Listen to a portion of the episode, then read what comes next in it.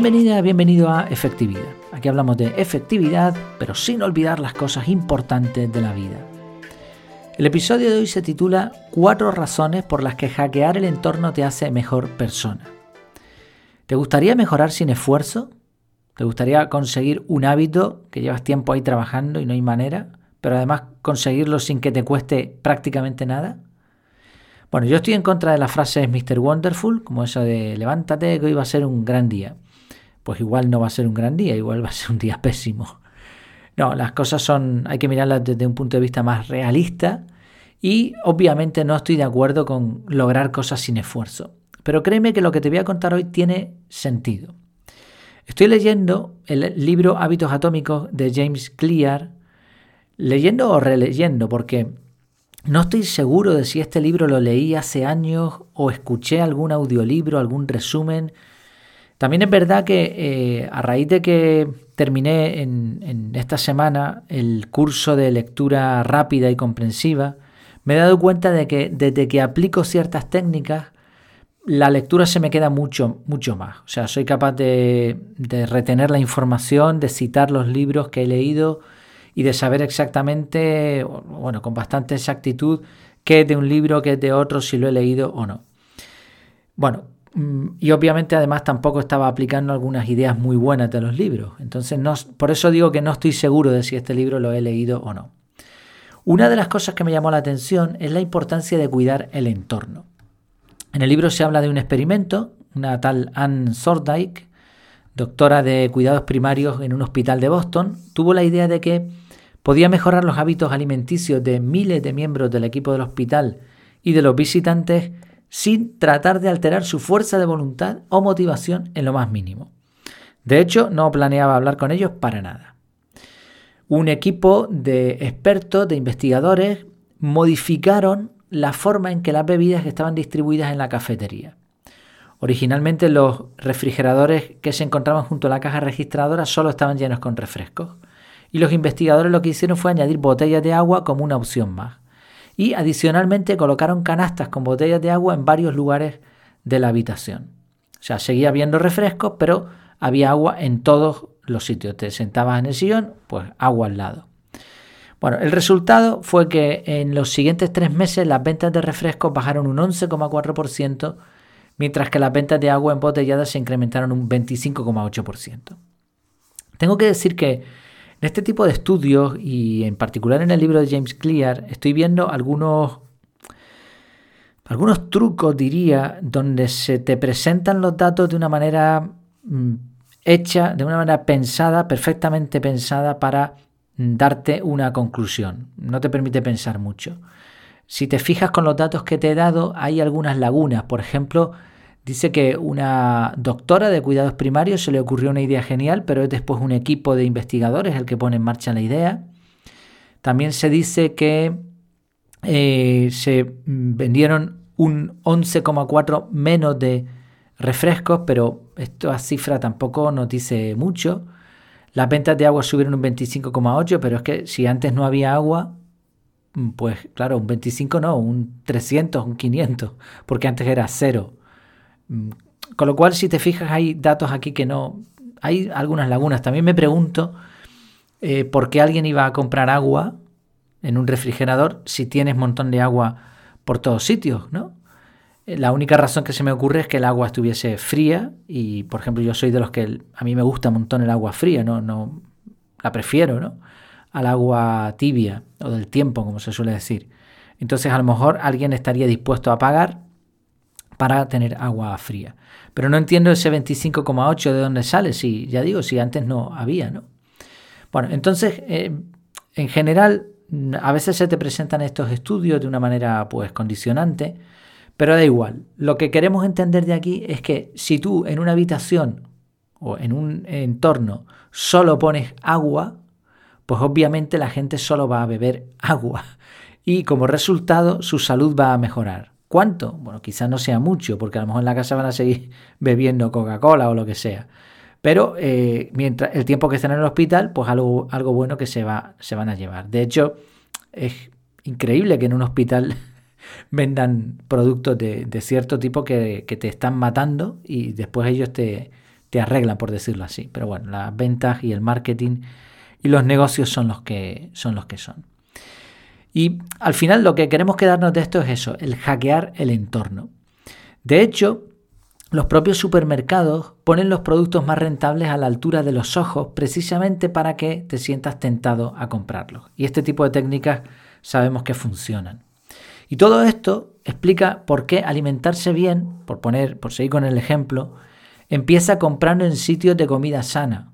Si tú vas a un supermercado, la mayoría de los productos allí están procesados ultraprocesados. Entonces, ¿qué vas a comprar? Pues eso que tienes ahí. Y además lo que ellos te van a inducir a comprar. ¿Qué vas a llevar a tu casa? Pues eso. ¿Y qué vas a ver cuando abras el armario? Pues eso, comida mala. Y cuando te entre hambre, pues adivina lo que va a ocurrir. Ahora, si en tu casa solo hay comida sana, pues es bastante obvio también lo que va a pasar.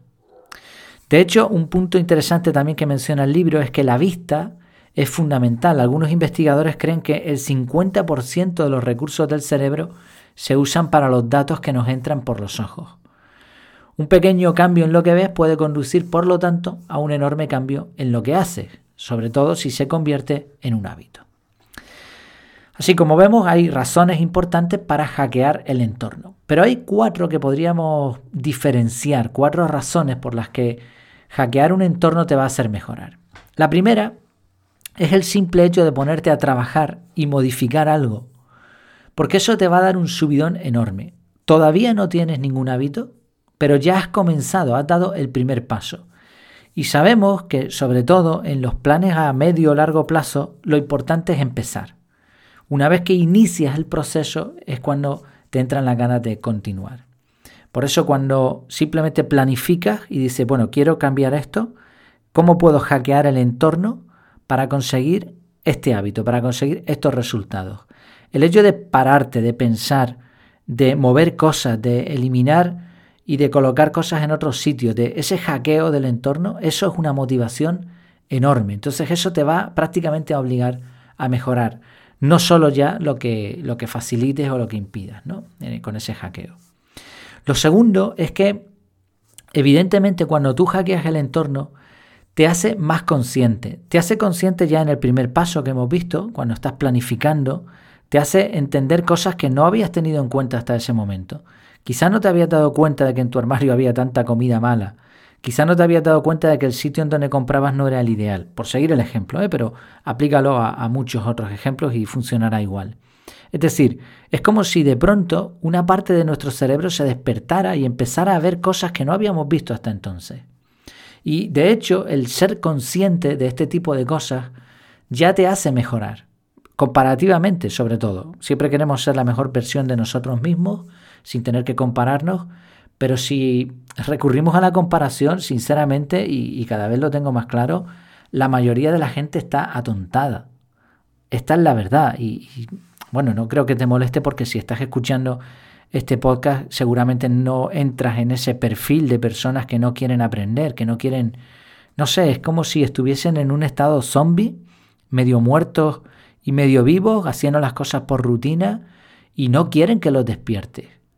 Entonces, mm, no, no, yo no lo entiendo, de verdad. Eh, ahora que estoy ofreciendo el tema de la academia, muchas personas, no, sí, oye, qué guapo lo que tienes, qué bien, qué bonito, pero no son capaces de pagar una una cifra irrisoria para, pues, para mejorar, que es para lo que les va a servir. No, no, y muchos te miran como si estuvieses loco.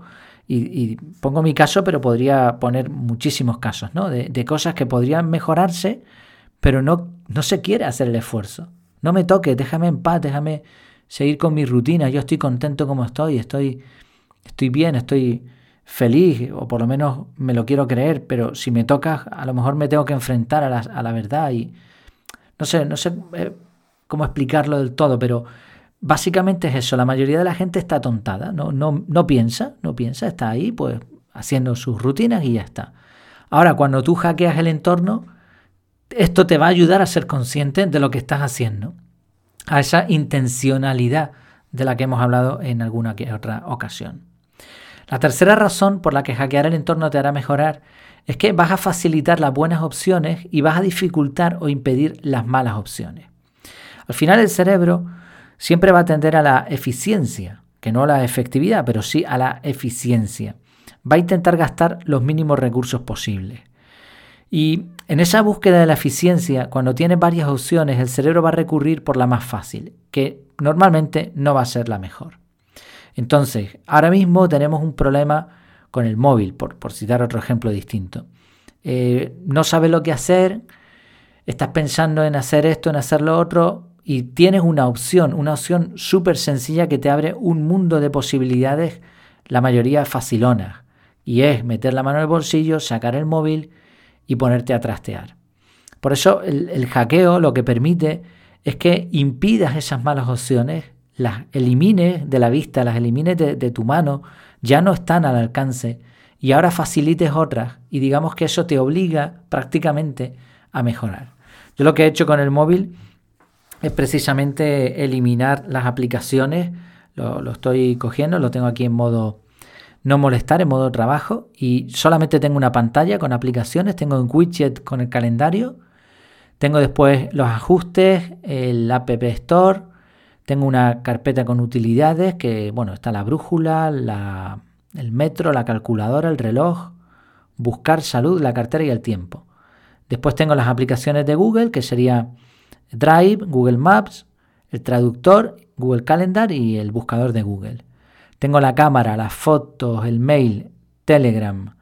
En Telegram estoy suscrito a muy poquitas cosas. Archivos, la aplicación del banco, eh, otra aplicación de, de estudio, Feedly, Refine, Chrome, Play Libros, Google Podcast y Google Keep.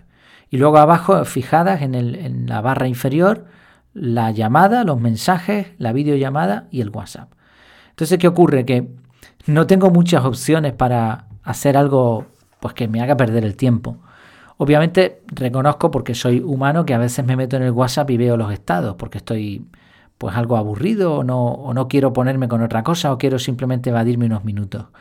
Pero no tengo más opciones, la mayoría son buenas. Si me meto en Feedly voy a aprender, si me meto en podcast voy a aprender, si me meto en notas voy a repasar lo que he capturado, si me meto ¿Qué más tenía por ahí? Bueno, en alguna más, pues voy a aprender. O sea, no, no, no me estoy eh, facilitando el jugar, el ponerme a mirar cosas sin sentido.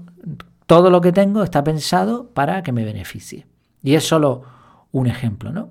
Entonces facilita las buenas opciones, dificultas o impide las malas y esto te lleva a mejorar. Y el cuarto punto es que te rodeas de personas que te ayudan a mejorar.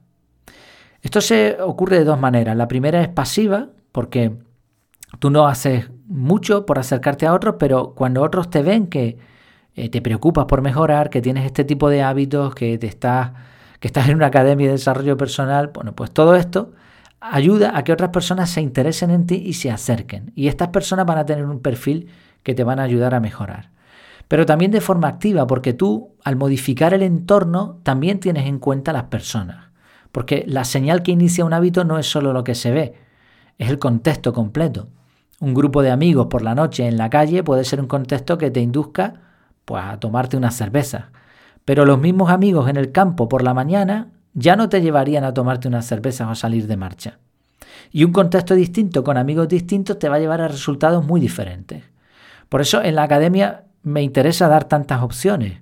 No solo un grupo de Telegram, no es solo un podcast con episodios eh, privados, no es solo tener unos cuantos cursos, o sea, no son solo piezas sueltas, es un entorno de trabajo. Entonces, una vez que tú entras en la academia, entras en ese hackeo, en ese entorno en el que, pues si lo a poco que lo aproveches, vas a mejorar. Sobre todo porque vas a estar rodeado de personas que tienen el mismo interés que tú. Entonces, bueno, resumo rápidamente las cuatro razones Primero, el simple hecho de hackear, de planificar incluso, el, de modificar este entorno, ya te da una motivación enorme y ya has dado el primer paso. Segundo, eres consciente, a diferencia de, muchas personas que parecen estar ahí atontadas, ¿no? Hablamos de esa intencionalidad. Tercero, facilita las buenas opciones y dificultas o impides las malas. Y cuarto, te rodeas de personas que te ayudan a mejorar. Es un punto que he sacado de este libro, reseñaré el libro en la academia. Gracias también, por cierto, a los que me están haciendo recomendaciones en el grupo privado. Eh, muy buena, hasta el momento han acertado y también como lo vamos comentando, pues se disfruta mucho más de la lectura. Estoy leyendo bastante más y aplicando mejores técnicas, por eso creo que la información me está resultando también más útil a mí y espero que al compartirla pues también te resulte a ti.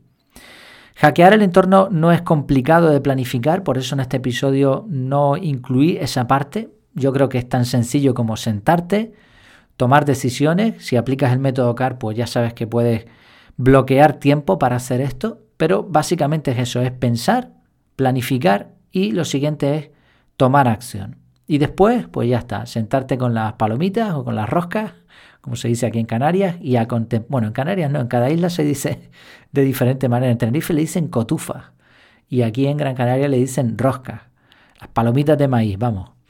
Pues te sientas, te pones a comerte unas cuantas y a observar cómo tu mejora eh, se fortalece, cómo prácticamente sin esfuerzo, prácticamente sin esfuerzo, consigues mejorar.